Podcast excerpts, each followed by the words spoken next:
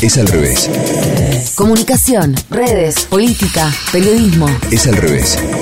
Un podcast original de Radio 10. Con Mariana Moyano. El Estado argentino, a través del Consejo Económico y Social, puso en agenda algo con lo que en Es al revés venimos desde hace rato. La alfabetización digital o educación cívica digital. Así lo hemos llamado aquí. Ellos lo han llamado ciudadanía digital. Como nos importa, es que hacemos estos episodios especiales. A propósito justamente de esta presentación, hicimos cuatro capítulos de Es al revés especial, para ayudarte a conocer qué es el territorio digital al que le dedicamos tanto y en el que se piensa tan poco. Capítulo 2. Google, el emporio que trabaja sobreramente y moldea rutinas planetarias. Es al revés. La corporación es la dueña del tráfico de la red y tiene posición dominante en el mercado publicitario. Nada frena su crecimiento. ¿La humanidad podría vivir sin sus servicios? Me fascina lo bien que funciona Google. Yo escribo y me dice, quizás quisiste decir budín de yogur y arándanos de Jimena Monteverde receta. Y sí, siempre le pega, tuiteó la usuaria arroba llamen al salame. Gracioso y al nudo. ¿Eficiencia de esta mega corporación que nos hace la vida más fácil? Sí, también. Pero este tuit más que simpático es la síntesis de lo que Google Alphabet es poder. Google no es un servicio, es infraestructura. La vida sin Facebook o Apple sería un poco más aburrida. La vida sin Google es difícil de imaginar. Así lo sentencia Marta Peirano y tiene razón. Casi a diario leemos que Google viola leyes de privacidad, que tiene comportamiento monopólico, que ha sido multada en miles de millones de dólares o que fue citada por el Senado de los Estados Unidos. Lo que supimos hace no mucho fue el anuncio de que el organismo de regulación de la competencia de Alemania encontró un camino para ir en serio contra Google. Ocho meses después de que esa entidad, que se llama Bundeskartellamt, que sé yo cómo se dirá en alemán bien, abriera una investigación sobre las prácticas de la empresa, se indicó de modo oficial que con más del 80% de la cuota de mercado, Google ocupa una posición dominante de servicios de búsqueda general y es el principal proveedor de publicidad basada en búsqueda. Google termina estableciendo las condiciones de todo el mercado. Las demandas contra Google siempre son millonarias y las denuncias no provienen de jugadores pequeños, sino de los estados. 2.424 millones de euros. Es la multa confirmada por la Comisión Europea la Autoridad de Protección de Datos de Austria, DSB, falló también que Google Analytics viola las normas europeas de privacidad y hasta el Departamento de Estado, con Biden o Trump, demandan a Google. Pero nada ha podido todavía frenar ni el crecimiento ni el avance de Alphabet. Dinero y poder son los dos nudos de la dominación de estas corporaciones. Google tiene posición dominante en el mercado de la publicidad. Con Facebook se reparten en casi todos los países porcentajes que abruman. Van del 60 al 85% del dominio de la publicidad online total. Pero lo otro, y tal vez más importante, el dominio casi absoluto en la cuota entre los buscadores de Internet. El buscador de Google no es una aplicación. Es el intermediario entre cada ser humano y la red. Entre la población con conexión y el resto del mundo. Controla el navegador Chrome y las otras dos interfaces más usadas del planeta, el correo Gmail, los sistemas operativos de los dispositivos Android y todo eso solo para empezar.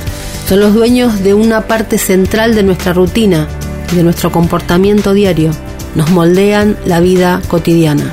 La revolución digital ha cambiado la distribución de datos y de noticias a tal extremo que ya no nos damos cuenta. La naturalización es monumental. Lo que sabemos está hoy menos determinado por los medios que por lo que buscamos por propia iniciativa. Pero, ¿quién organiza esa búsqueda en teoría de iniciativa propia? Es al revés. En su número de julio-agosto de 2008, es decir, cuando todavía nadie se preguntaba en voz muy alta por qué Silicon Valley estaba haciendo lo que hacía y qué estaba haciendo con nosotros, la revista The Atlantic publicó el luego mítico artículo de Nicholas Carr. Se titulaba Google, ¿nos está volviendo estúpidos? ¿Qué hace Internet con nuestros cerebros? Puedo sentirlo. En los últimos años he tenido la incómoda sensación de que alguien o algo ha estado jugueteando con mi cerebro, reasignando los circuitos neuronales, reprogramando la memoria. Mi mente está cambiando. No estoy pensando como solía. Sumergirme en un libro o en un artículo largo solía ser fácil. Ahora mi concentración a menudo comienza a desviarse después de dos o tres páginas. Me pongo nervioso, pierdo el hilo, empiezo a buscar otra cosa que hacer. Durante más de una década he pasado mucho tiempo en línea. La web ha sido un regalo del cielo. Internet se está convirtiendo en un medio universal, el conducto de la mayor parte de la información que fluye a través de mis ojos y oídos hasta mi mente. Escribió Carr. El autor empezaba a observar el trabajo de Google sobre nuestras mentes. Google nos moldeó, instaló la tranquilidad de saber que cualquiera fuese el dato que necesitábamos, en la extensión de nuestras manos encontrábamos la respuesta situó su marca como genérico, como sinónimo de buscar, googlea. Entra por internet, buscar. Y hasta instaló su estética como estilo arquitectónico. Y no fue al azar, fue todo según lo planificado, según la Biblia de Silicon Valley. El libro Tecnologías persuasivas, el uso de las computadoras para cambiar lo que pensamos y lo que hacemos, del gurú de Stanford, B. J. Fogg. Larry Page y Sergey Brin iniciaron lo que sería el imperio Alphabet, con un buscador en 1998 y por supuesto en un garage, el de Susan Wojcicki, en Menlo Park. A poco de nacer ya se habían comido a sus competidores, Lycos, Altavista, Ask Chips y también al buscador de Microsoft, el MSN Search. Construyeron el emporio de los edificios de Mountain View, el Googleplex. Y desde ahí desplegaron la filosofía de en ese entonces la nueva Internet. Hacemos fácil y gratis. Es al revés. Después de todo, son los que hicieron carne el mandamiento número uno de Internet. Si algo es gratis, el producto sos vos. Así vino Gmail y con él el permiso de Google para guardarse todo lo que haya en nuestros correos. Y vino Pyra Labs, la dueña de Blogger, y vino AdSense, la plataforma de banners, entre comillas, gratis e inteligentes, que se modificaban según qué otra información y avisos los rodeaban. ¿Viste los diarios? Eso. Vino Android, el sistema operativo del 75% de los teléfonos celulares del mundo, y con él la geolocalización permanente.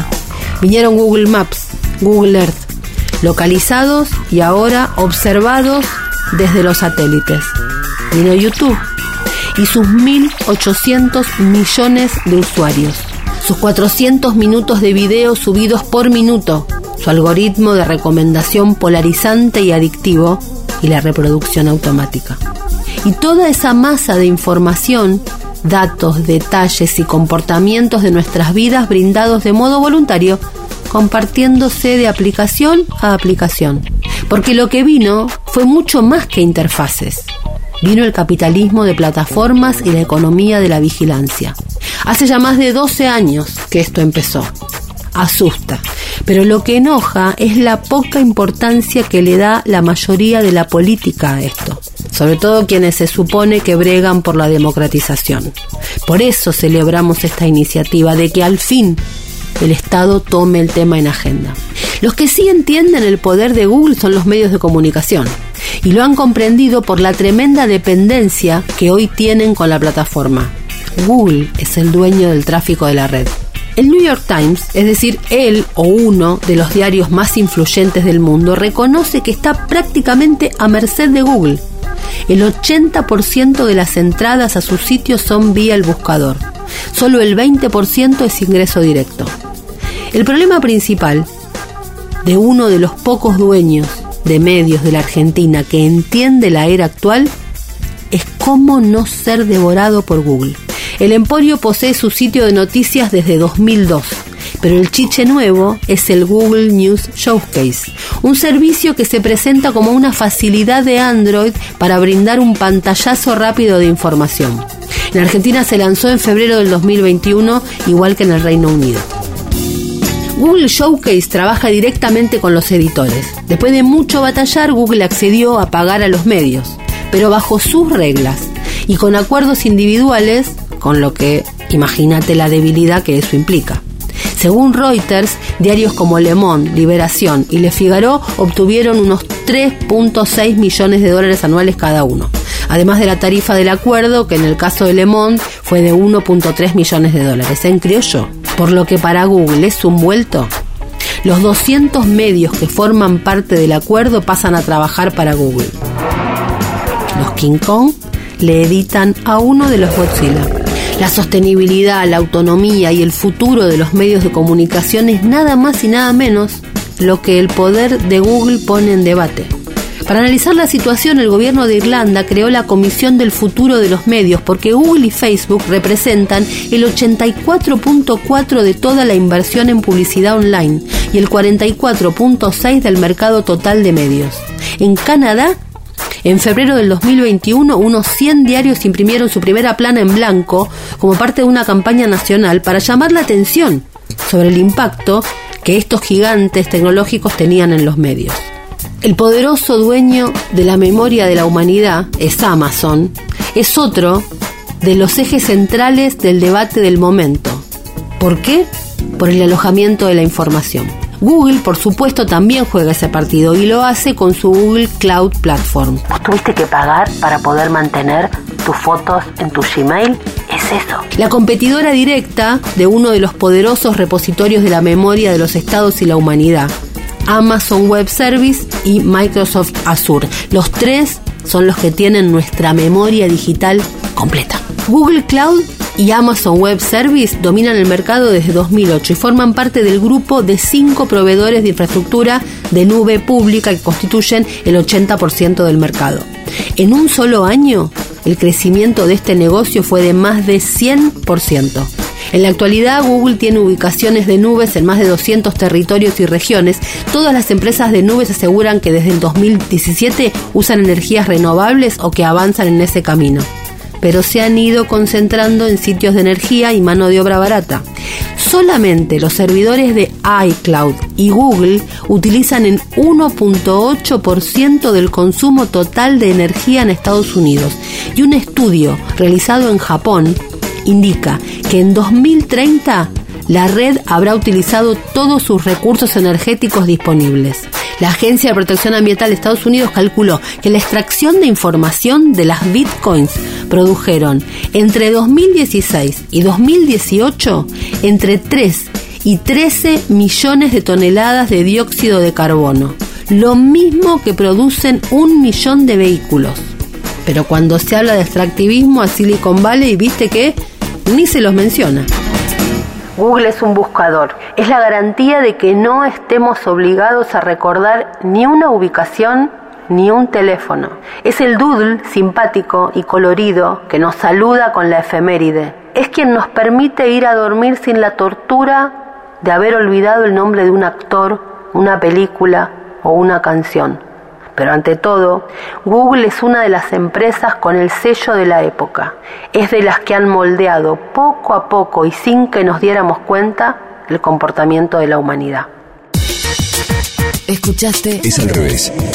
Un podcast original de Radio 10. Conducido por Mariana Moyano. Si te gustó, seguimos con la opción seguir. Coordinación y producción de contenidos. Sebastián Pedrón. Marcelo Figueroa. Fernando Candellas. Martín Castillo. Locución. Delfina Cianamea. Mariana González. Gráfica Franco Gauna. Edición. Jorge de Tesanos. Nos escuchamos en el próximo episodio. Es al revés.